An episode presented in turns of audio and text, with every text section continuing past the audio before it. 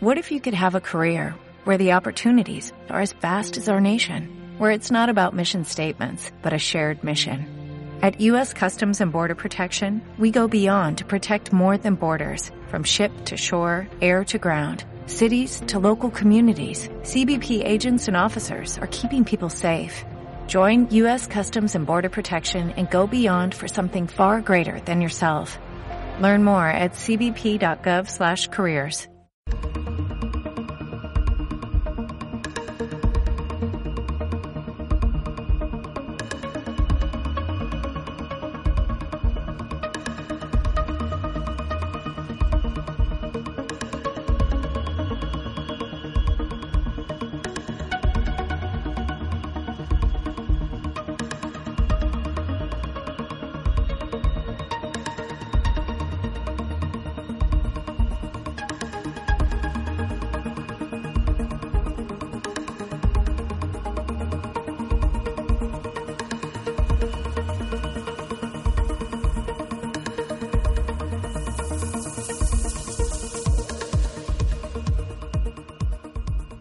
Bienvenidas a un nuevo programa de Plomo y Cemento. Un plomo y cemento que va a tener como tema la danza contemporánea. En plomo y cemento a mí me parece que hay como tres grandes ejes temáticos que son el arte y la cultura, el sexo y las relaciones y Berlín, que es un poco transversal a los otros dos. Y a mí la danza es que me parece un poco una rara avis que por supuesto es arte, pero que tiene también un punto de relación, si no quizás con el sexo o la sexualidad, hay un punto sensual por, por el hecho de que se trabaje con el cuerpo que me parece bastante interesante. Y como en el fondo todo esto de la danza a mí me pilla como neófito total, pues quería tener como invitada a, alguien que esté al otro lado y que nos pueda arrojar un poquito de luz en este mundo.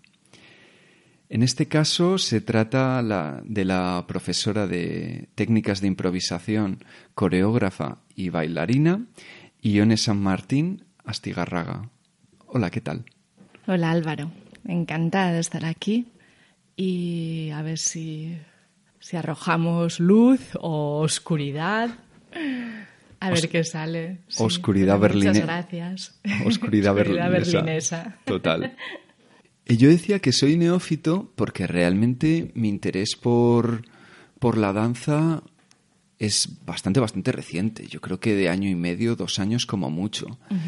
Y no sé para otra gente, pero para mí tiene un momento muy concreto, que es eh, Nacho Duato, era eh, director artístico del Staatsballet de aquí de Berlín y entonces le dije a un amigo, oye tío, deberíamos acercarnos a ver qué está haciendo, aunque solo sea por curiosidad.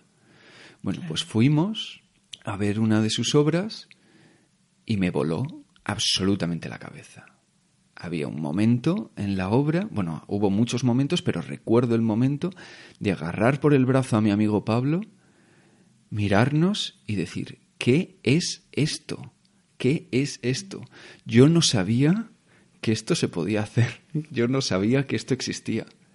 Entonces, claro, eso me creó esa sensación de, oye, hay un mundo acojonante que me es totalmente desconocido.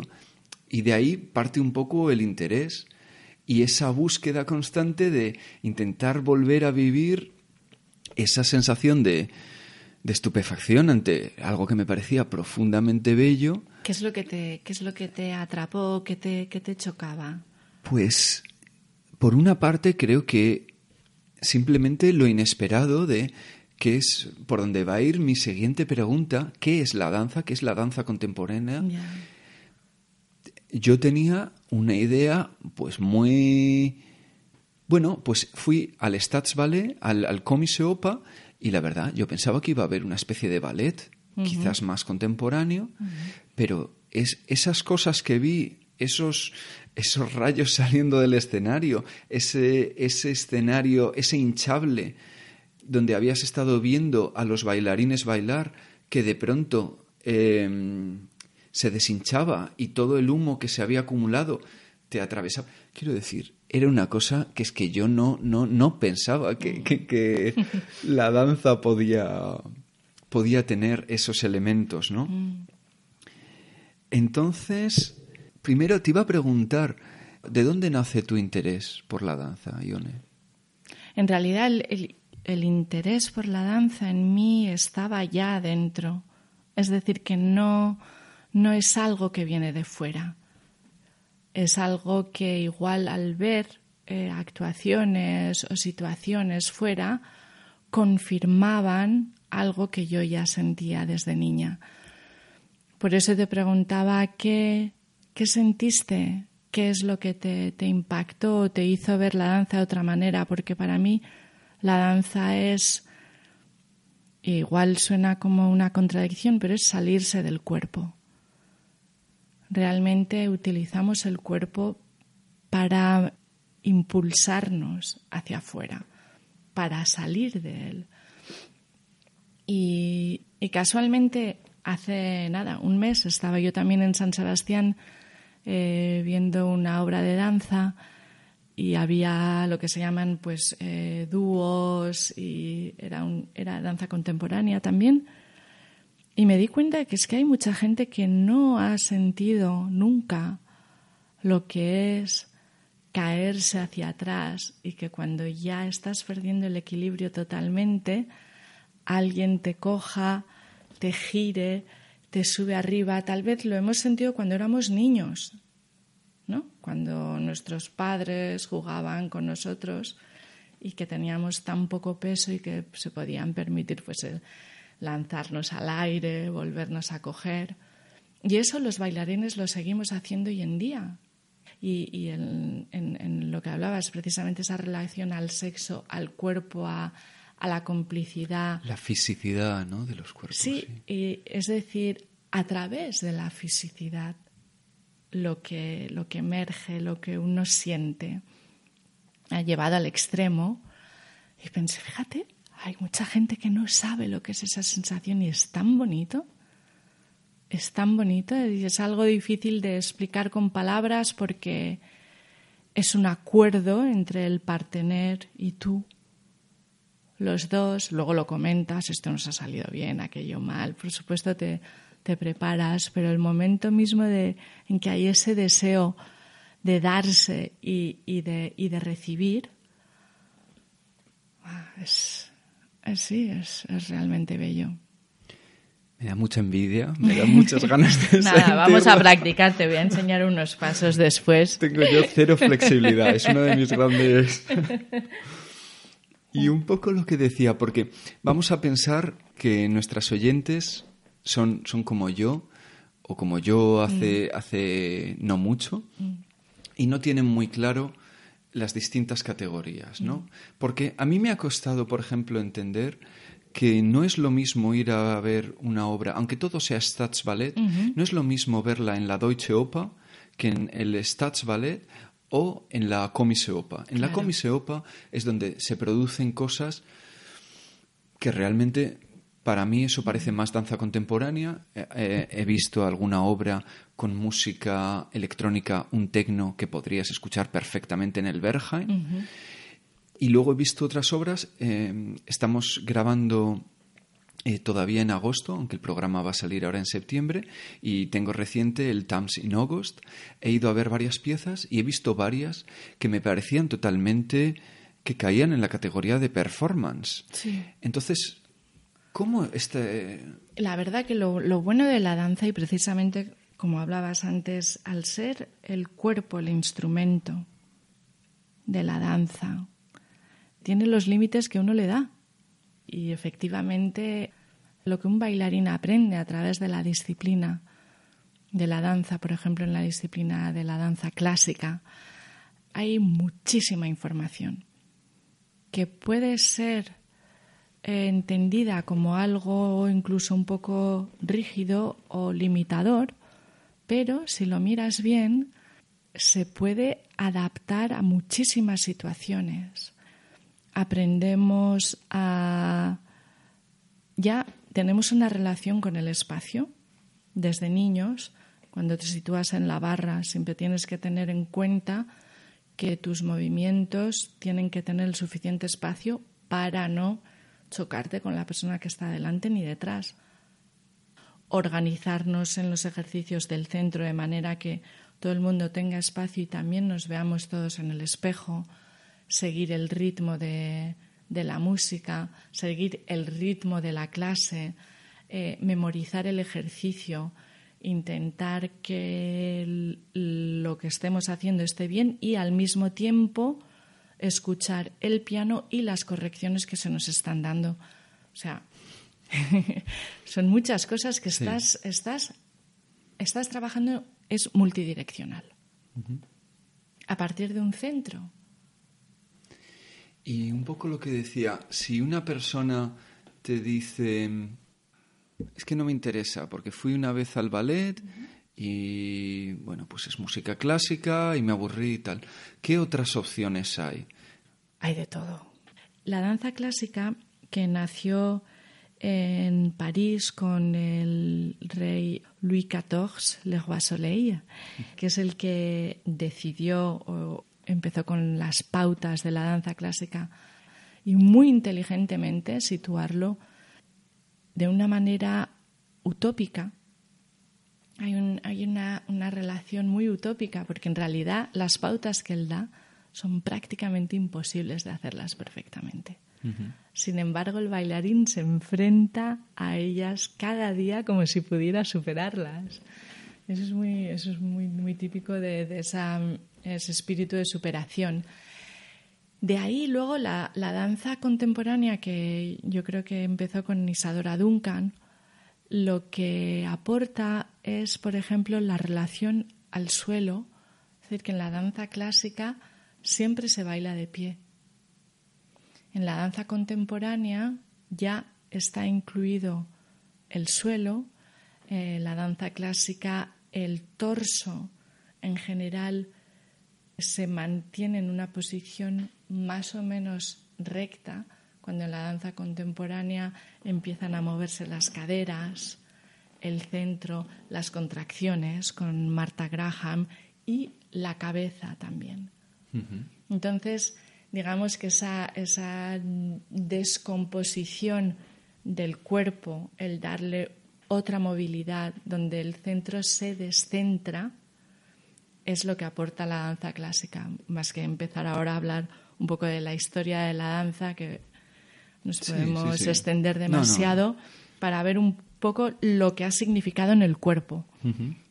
Y efectivamente, lo que comentábamos antes, que hoy en día la danza, eh, la danza es curiosa, es muy curiosa.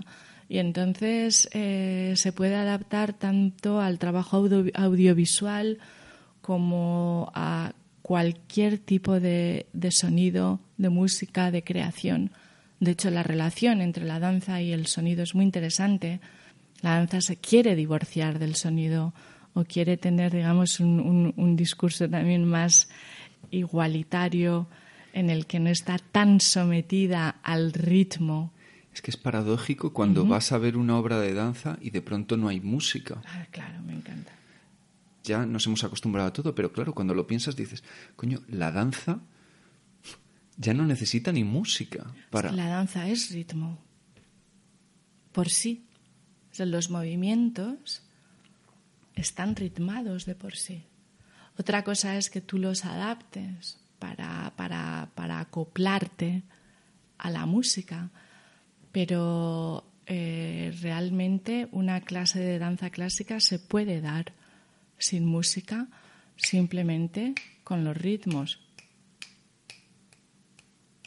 Y de hecho yo creo que lo más difícil, yo me dedico mucho a la danza improvisada, que por otra parte la danza improvisada, contrariamente a lo que uno pueda pensar, necesita muchísima práctica y muchísima disciplina precisamente para poder improvisar después. Eh, lo más difícil cuando estás en el escenario es la composición general.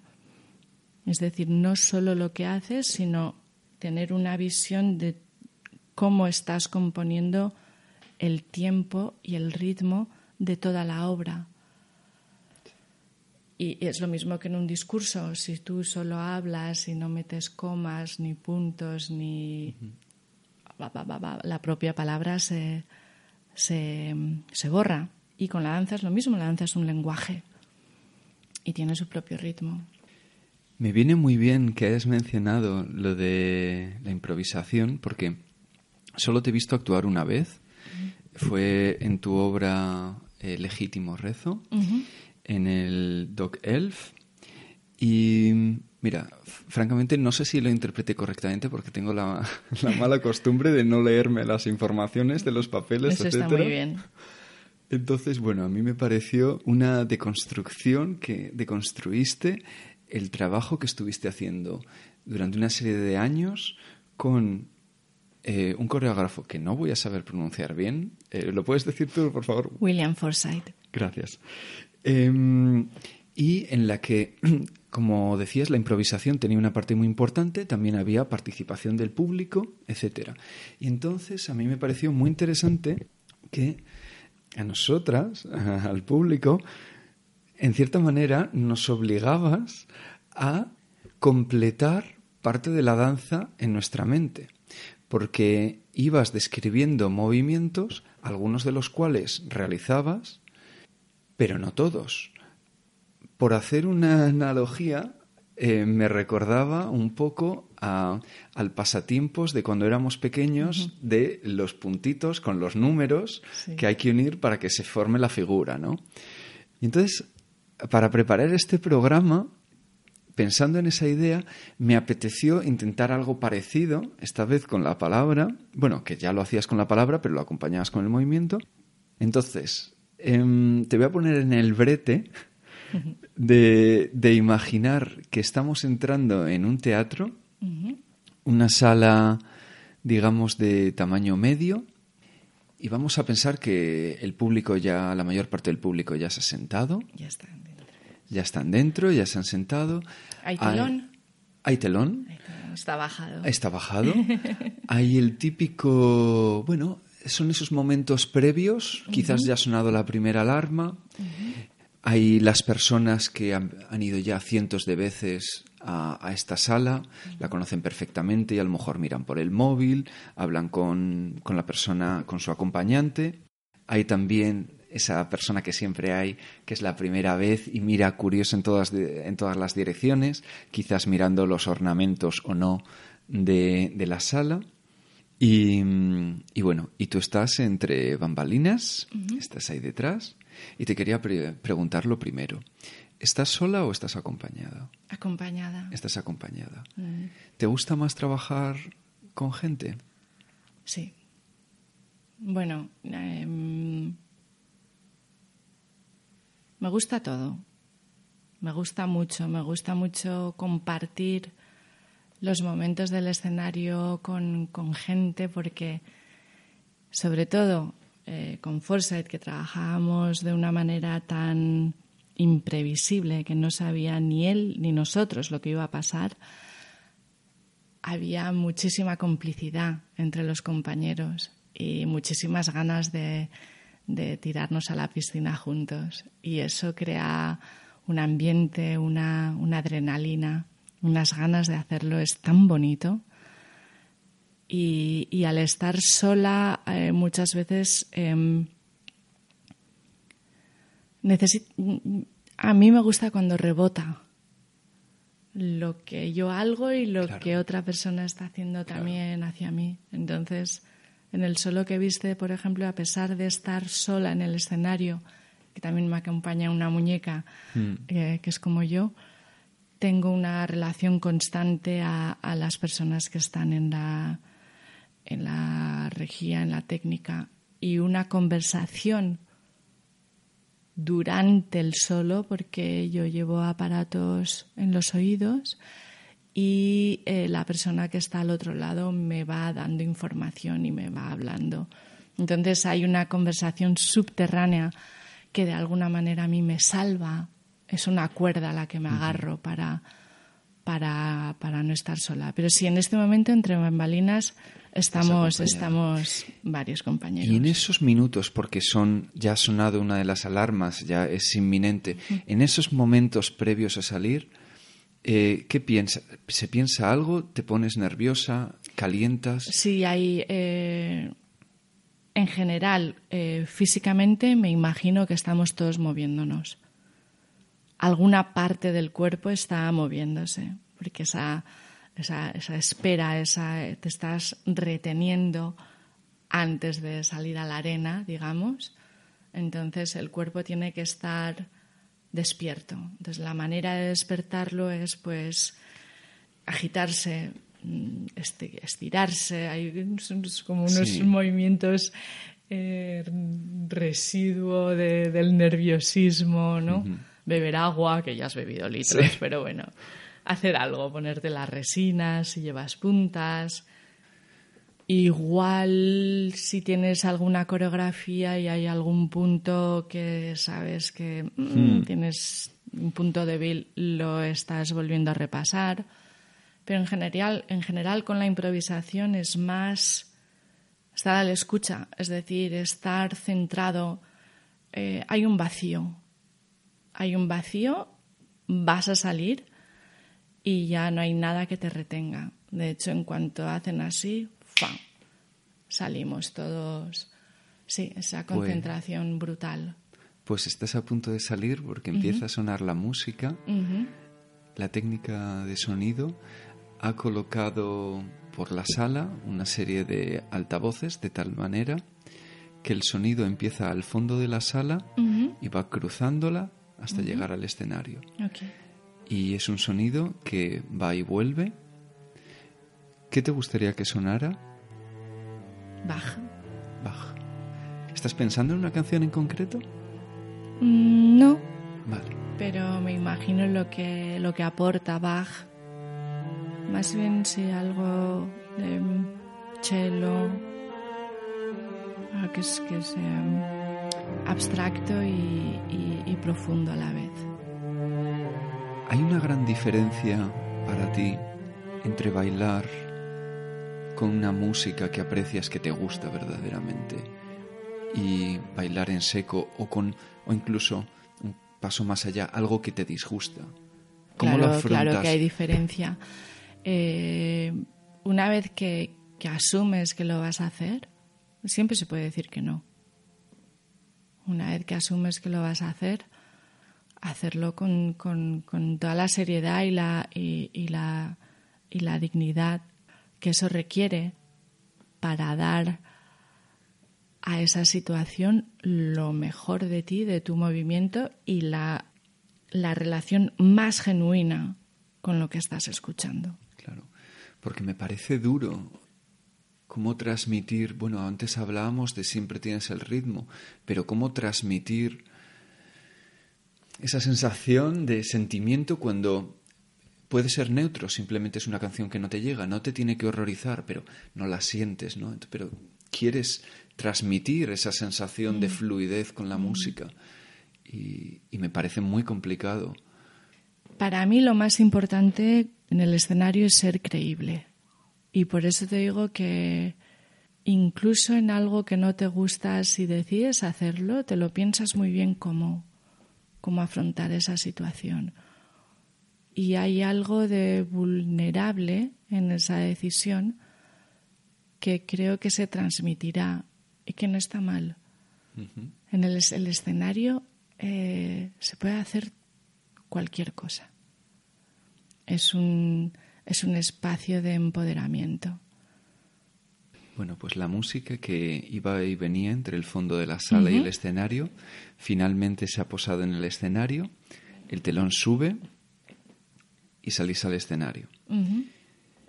Es un escenario muy desnudo, pero tiene un par de estructuras, un par de planchas rectangulares, una vertical y la otra horizontal, de color negro, pero el negro más negro que te puedas imaginar. El Bantablack este de Anish Kapoor que tiene registrado.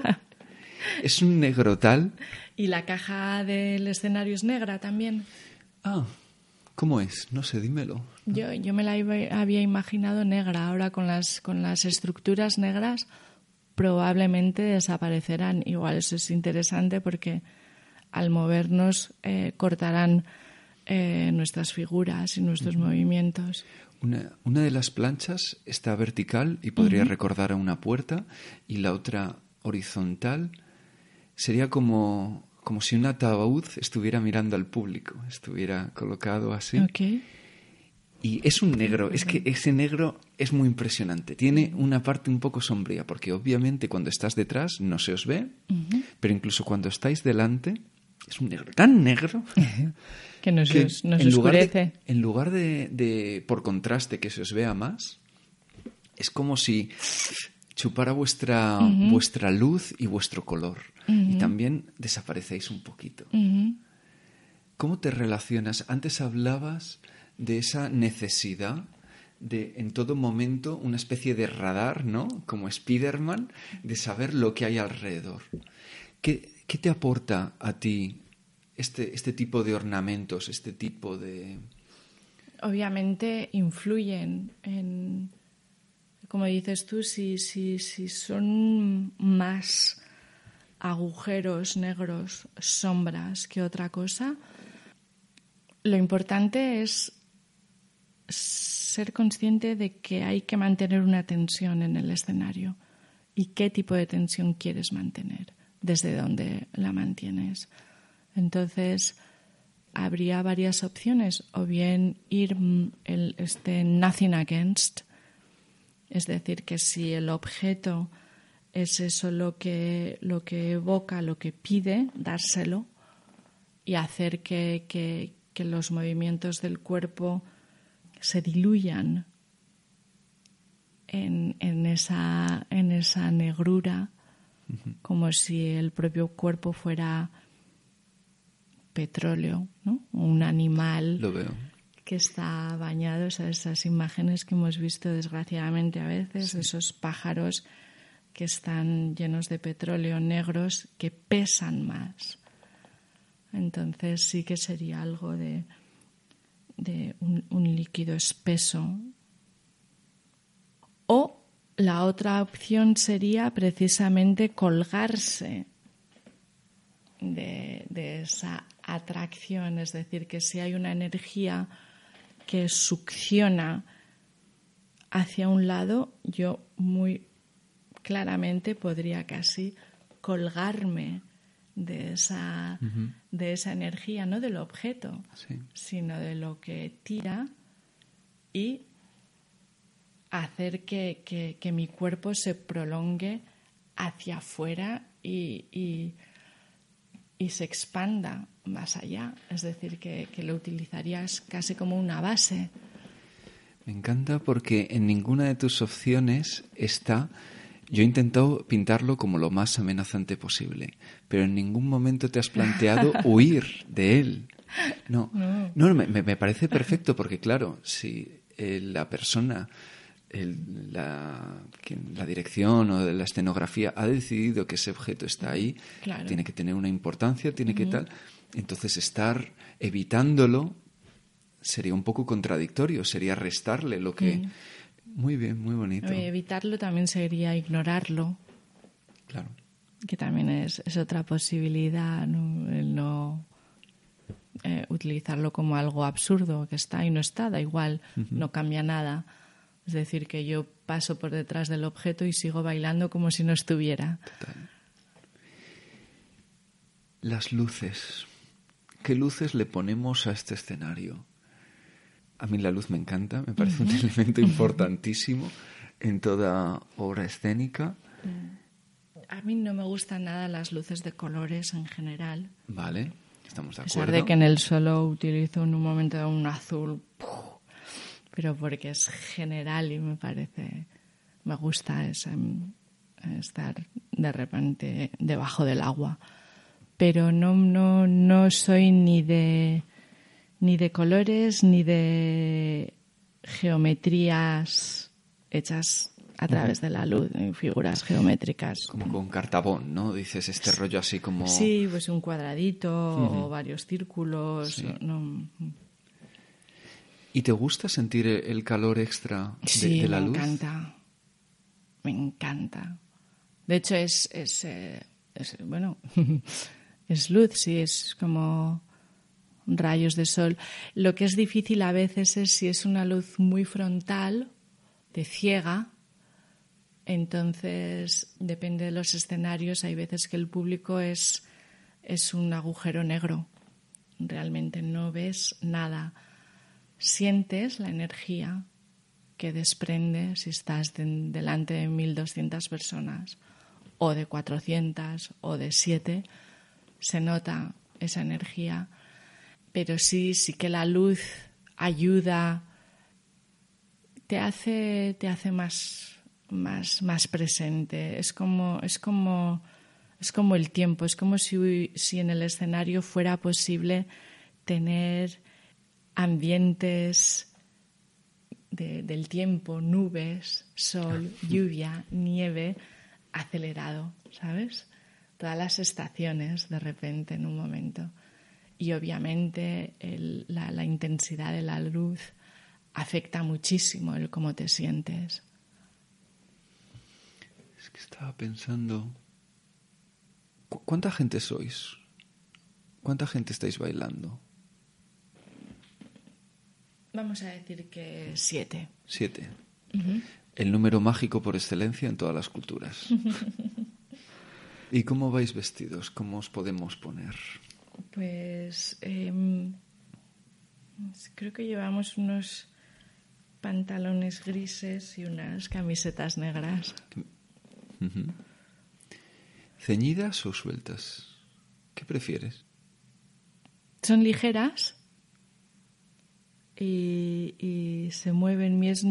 No, no, no están demasiado ceñidas al cuerpo, pero sin embargo fluyen muy bien y hace que, que podamos ver todo el movimiento del cuerpo. ¿Y qué movimientos son esos? A mí, tengo que decir, una de las cosas que me he ido dando cuenta, que me parece súper paradójica, es que voy a ver obras de, de danza y los momentos que más disfruto muchas veces son los estáticos. Son cuando de pronto lo que yo llamo momento estatua. Y me parece muy interesante ese juego porque la primera vez que lo vi pensé, ah, mira, esto es una cosa concreta. No, no, me he dado cuenta de que es un juego que se utiliza bastante, ¿no? Buscar esa estaticidad, pero que en realidad no es estática porque hay, ves en el cuerpo que hay muchísima tensión dentro y luego, quizás porque tengo el ojo poco entrenado, disfruto mucho de los movimientos que tienden a ser lentos. En adagio. ¿Cómo? En adagio. Ah, vale.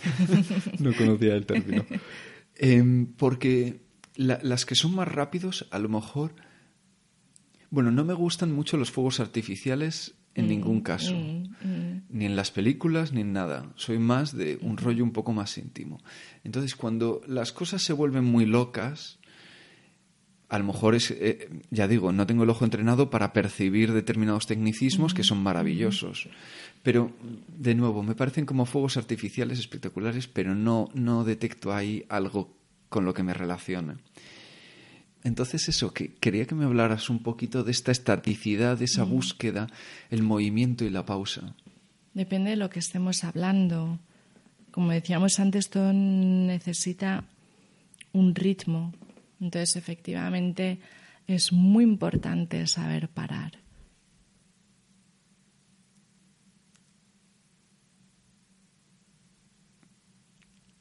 Y ahí te das cuenta en esas figuras que hay una suspensión. Te das cuenta de cómo está, cómo se, se ha parado mi cuerpo, en qué, en qué posición, cómo lo estoy mirando, cómo se está sosteniendo. Hay varias maneras de pararse. Uno que utilizamos mucho se llama, por ejemplo, freeze. Otra manera de pararse es simplemente estando quieto pero que estás respirando, estás normal, no es un freeze. El freeze casi dejas de respirar, te congelas. El pararse tiene una tranquilidad interna estar quieto, pero no parado. Igual esa sería la diferencia. Claro, hay paradas que igual son muy inesperadas si el movimiento previo es rápido.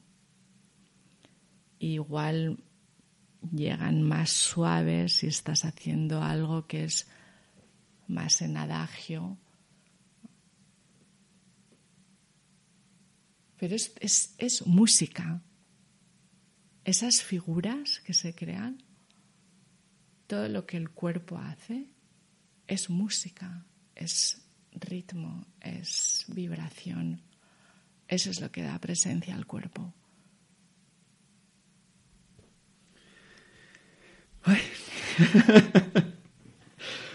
Vamos, creo. Sí, sí.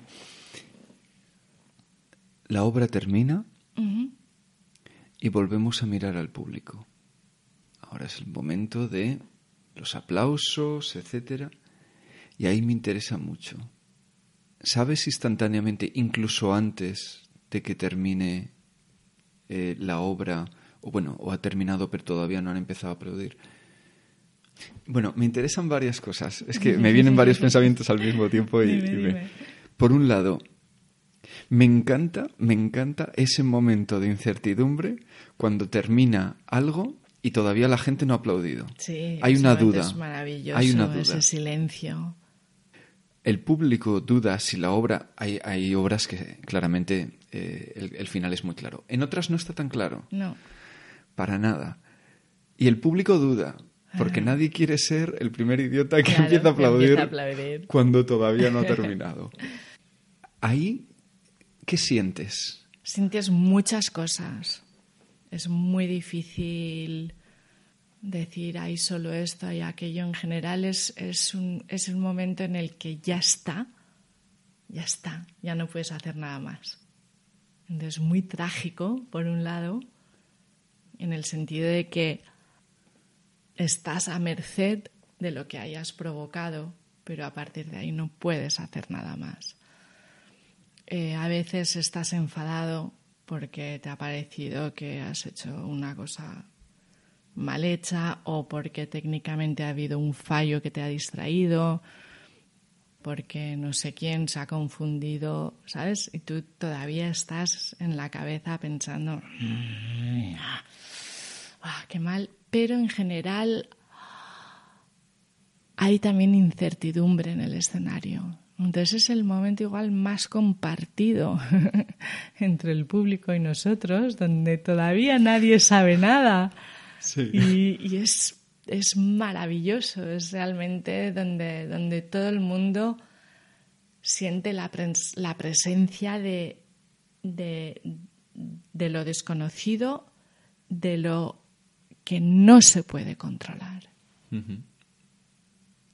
Y ahí viene el aplauso o el bu o la bronca o mm, algo.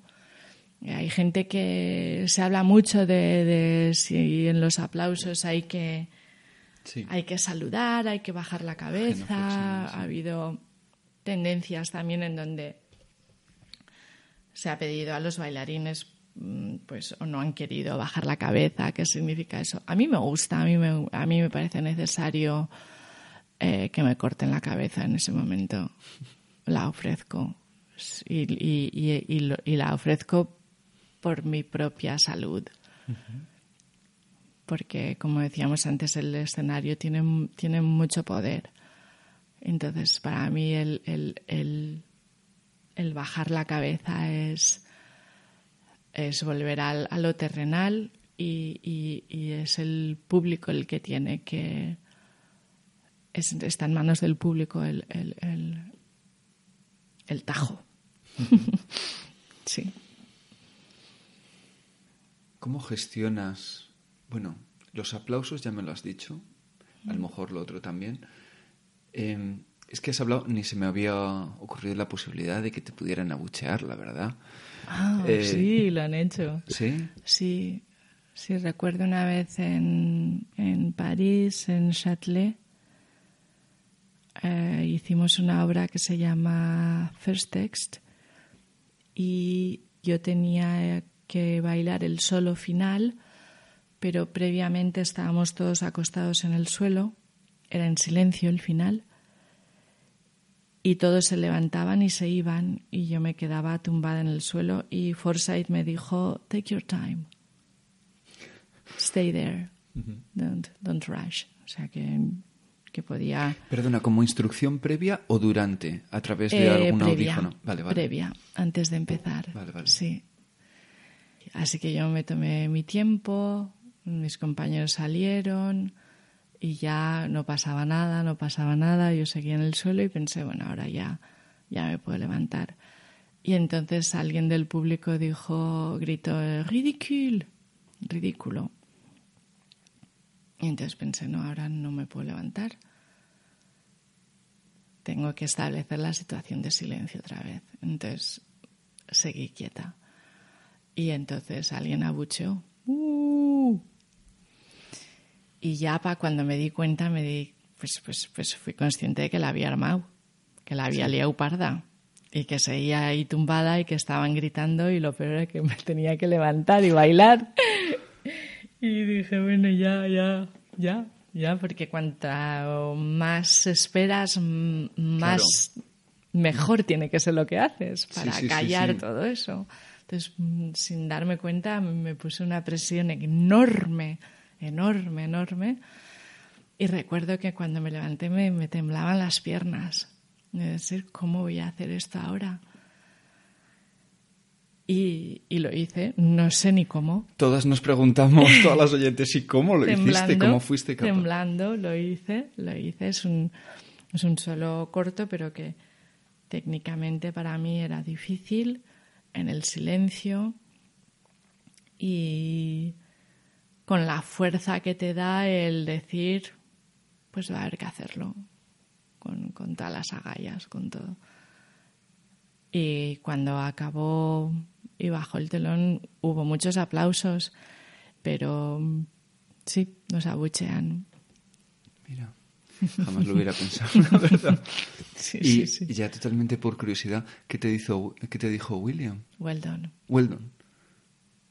Ah, well done. Well done. Creí que me habías corregido, digo, aunque no se llamaba William, era well done. Well done. Hombre, es que me parece que remontar eso... Sí, uf, sí uf, me uf, puse un poco yo misma. Yo creo que me hubiera, francamente, salido rodando haciendo la croqueta, ¿sabes?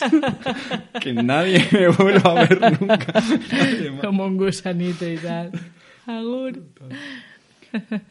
Bueno, pues ahora baja el telón y nosotros también podemos descansar. Vamos un momento a los camerinos.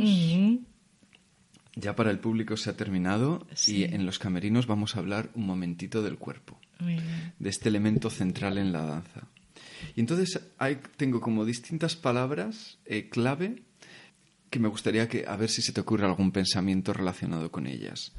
Ya he dicho que a mí yo creo que la danza, de la danza lo que más me atrae es la fisicidad de los cuerpos y eh, la capacidad de crear belleza solo con, con ellos, de, mm, de mostrarme posibilidades corporales que no imaginaba, pero luego, bueno, luego voy a volver a eso. Me interesa también cómo gestionas el agotamiento.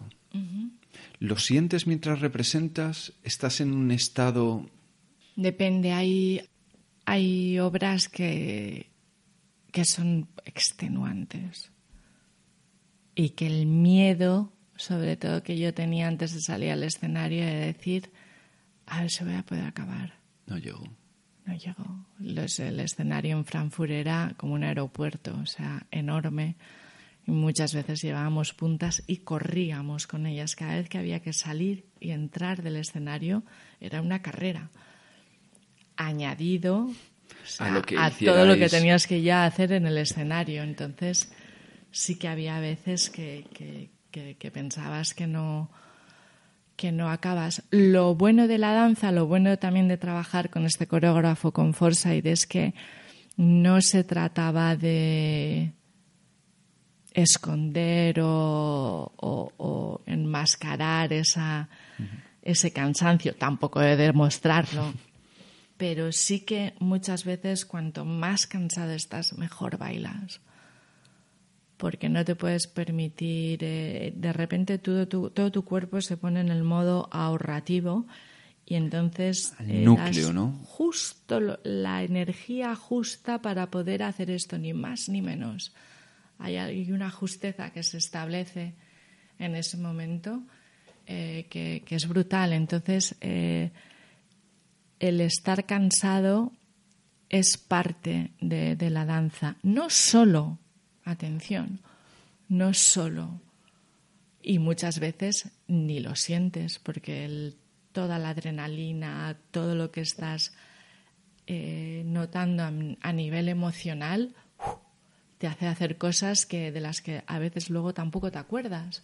Tienes que hacer un pequeño flashback. De hecho, en el vestuario Suele ser ese momentito un poquito de decir, ¡Ah! uy, pero si ha pasado esto, y, ay, pero si hemos hecho lo otro, donde te ríes con los compañeros, te abrazas, la ducha, el agua. Es que el agua siempre, ese momento de oh, ducha es, maravilloso, maravilloso. Verdaderamente a veces parece que limpia por dentro y por fuera, ¿no? No solo por fuera, sino... Sí. Ah. ¿Y le temes a las lesiones? Mira. Es, es algo que no, ni se plantea, veo que no. Mejor, siguiente tema. También. Sí, sí, sí, eso siempre está un poquito en la cabeza del bailarín. Eh. Por eso tenemos.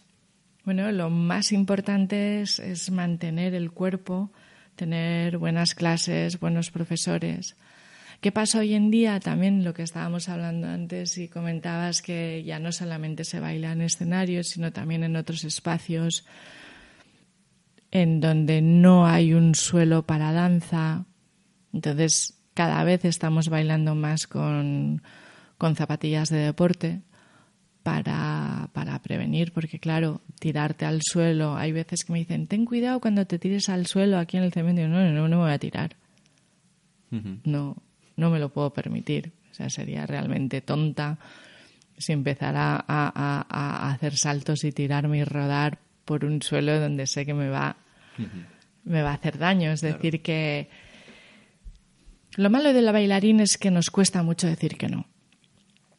Y como hoy en día pues hay muy poco dinero y muy pocos medios para todo, siempre, Eh, nos solemos encontrar en, situaciones difíciles de gestionar. Entonces, bueno, las zapatillas de deporte pues son bienvenidas y se hace que la danza también eh, evolucione en un sentido.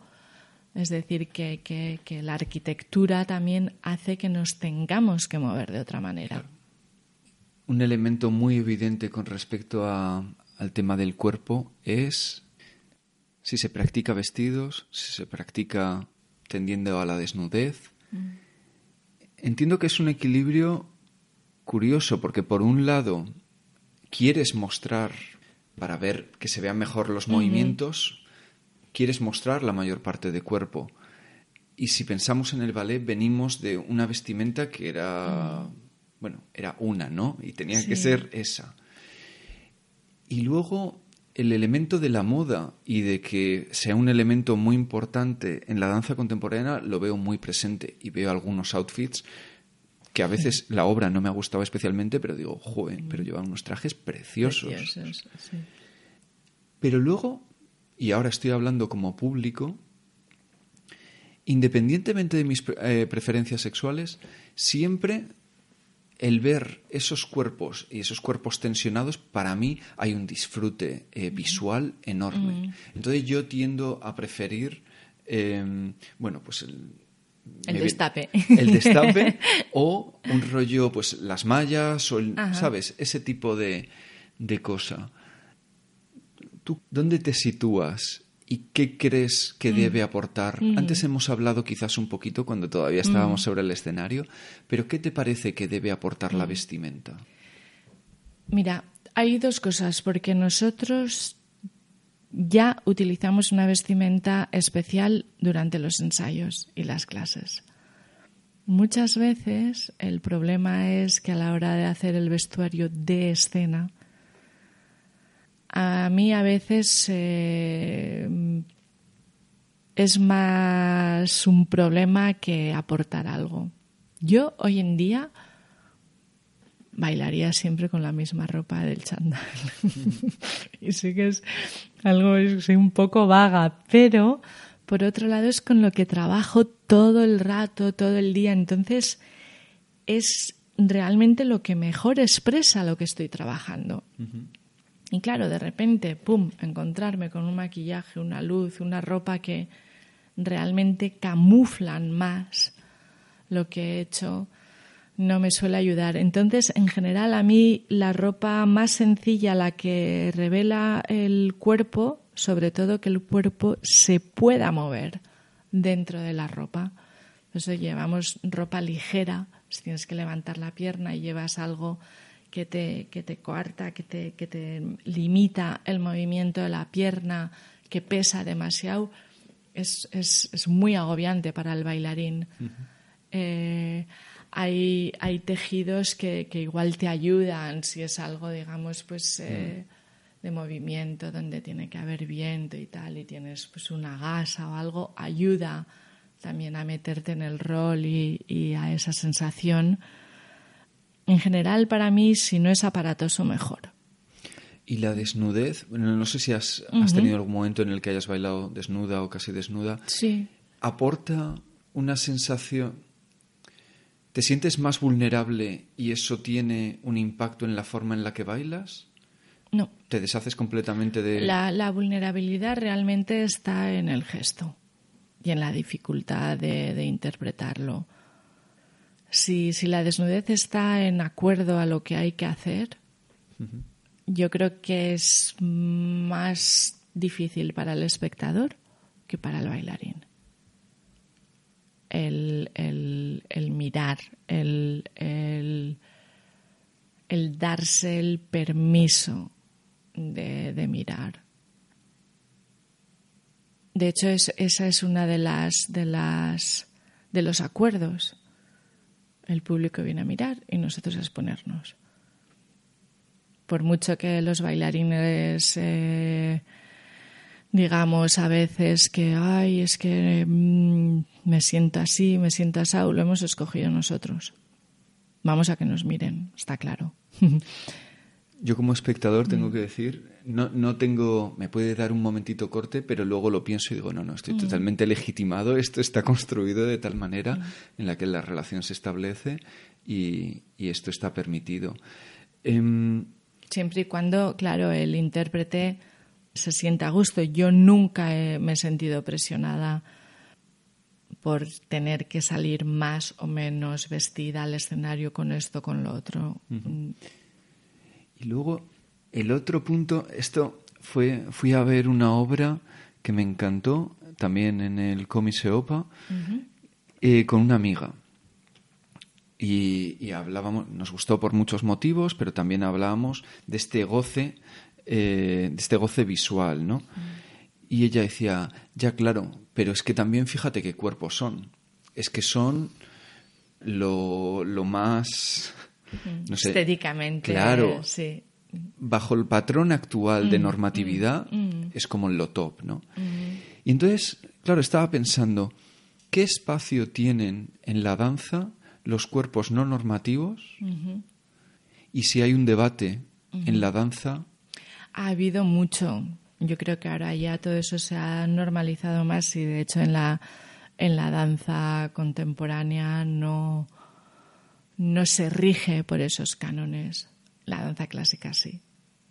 Sí, sigue, sigue rigiéndose por esos cánones y de hecho para bailar en puntas cuanto más ligero se sea mejor. O sea, y eso es una cosa también anatómica, de que aunque hay bailarinas que están igual, que tienen más peso de lo que estamos acostumbrados a ver y bailan maravillosamente en puntas y de hecho son súper ligeras a la hora de moverse.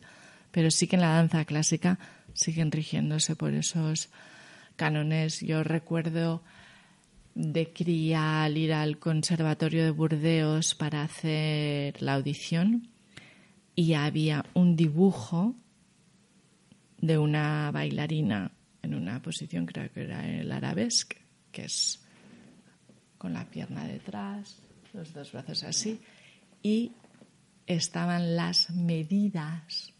Cuánto tenía que medir el cuello, cuánto tenían que medir los brazos, el torso, las piernas, para poder acceder a la audición. Como en la carnicería, cuando tienes eh, la vaca para el despiece con totalmente mm. cada una de las partes. Sí. sí. Sí, sí, eso es así. Y sobre todo para las mujeres mucho más, porque los hombres antes, sobre todo, había menos hombres que bailaban, entonces eran todos aceptados. Pero ya te digo, hoy en día, gracias a Dios, eh, la danza contemporánea es muchísimo más abierta que todo eso. Y, y bueno, eh, cada disciplina también representa lo que es y de la manera en que, en que hay que hacerlo. Efectivamente, pues.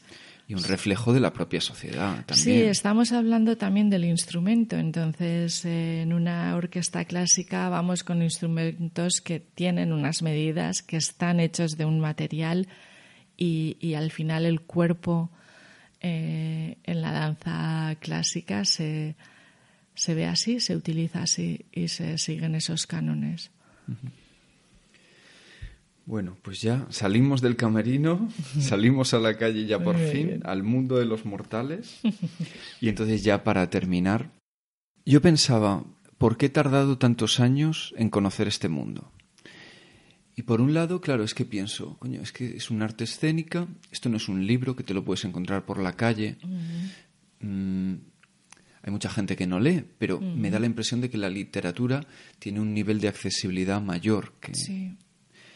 Pero luego me parece también un poco contradictorio, porque es precisamente un arte que el gran público, por un lado, practica en su vida privada, a la gente normalmente le suele gustar salir a bailar, y además, incluso a nivel visual, hay un consumo enorme, aunque sea a través de los videoclips. Todas estas grandes, bueno, pues yo qué sé, Beyoncé, Rihanna, ahora Rosalía, etcétera, la parte visual, la parte de, de, baile es fundamental en su trabajo. Es decir, hay una cierta... No se puede decir que la gente no tenga una cultura visual tampoco de la danza. Y ya digo que la personal la tienen. Pero por algún motivo, como que no se rompe Sí, no lo sé. Yo creo que es una cosa cultural porque efectivamente tenemos en, en, en, el, en el Estado español hay muchísimas danzas regionales es, el folclore es súper, súper, súper rico. Y si vamos antes a todo lo que es tribal, ancestral, los rituales, siempre implican una fisicalidad y una presencia eh, en el trance de, del cuerpo y de, la repetición de los gestos para llegar a un cierto estado espiritual. Por ejemplo, hablando con colegas y compañeros míos que han, que han nacido en Berlín del Este, el ser bailarín, tanto para hombres como para mujeres, estaba muy bien visto. Ah, Los bailes rusos. Ah, ir, a, ir a la escuela y bailar estaba muy, muy, muy bien visto y les daba mucho caseo, mm. les muy, muy respetado ser bailarín. A mí, ahora mismo, hace dos meses todavía en Donosti, en el banco me han preguntado si puedo vivir de la danza. Sí. Entonces, les he dicho sí, allí no. Aunque, bueno, se me ha apoyado mucho de, niña con subvenciones en el País Vasco que, mis compañeros eh, de otras partes no tenían. Pero efectivamente la danza está un poquito, no se le ha tomado muy en serio. Por. Mm, mm, no sé por qué. Eh, se toma más en serio todas las profesiones en las que uno se sienta y hinca los codos y nosotros hincamos los codos al aire en todas las direcciones. Y, no sé, me imagino que tiene algo que ver con lo carnal, probablemente. Antes pensaba, que me he olvidado de comentarlo, que efectivamente cuando hablábamos de la desnudez, de las obras que, he visto, de lo poco que he visto, no... Va a sonar muy contradictorio con mi introducción del todo, pero no son especialmente carnales. No me parece que se juegue especialmente con la sensualidad. Incluso en algunas de las que he visto, que haya desnudez. y me pregunto si es porque, como pasa un poco con el humor, eh, cuando lo introduces, parece que la obra pierde valor. Claro, hombre, lo bueno de la danza es que la sensualidad em, está, está, implícita en, en, cada gesto. Es decir, que el bailarín no solo ejecuta lo que se le dice, el movimiento, interpreta así. El bailarín toma decisiones también. El bailarín está pensando cuánto de esto, cuánto de aquello, hacia dónde, cómo. Esa es la sensualidad. Porque es, es, es dirigir tu cuerpo en movimiento hacia un lugar que no sabes dónde está. Es, es metafísico. Pues con este punto metafísico yo creo que terminamos ya el programa de hoy, que nos ha quedado bastante largo, pero mira, es que ha sido un disfrute total. Total, ha sido una obra de danza larga. Ha sido una obra de danza larga. agotadora. Ahora hay que irse a comer. Pero bueno, muchísimas gracias, a Ione. Álvaro, un placer. No temáis la pausa. No temáis el movimiento.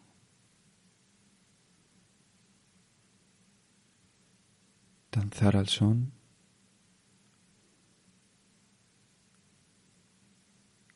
De plomo y cemento.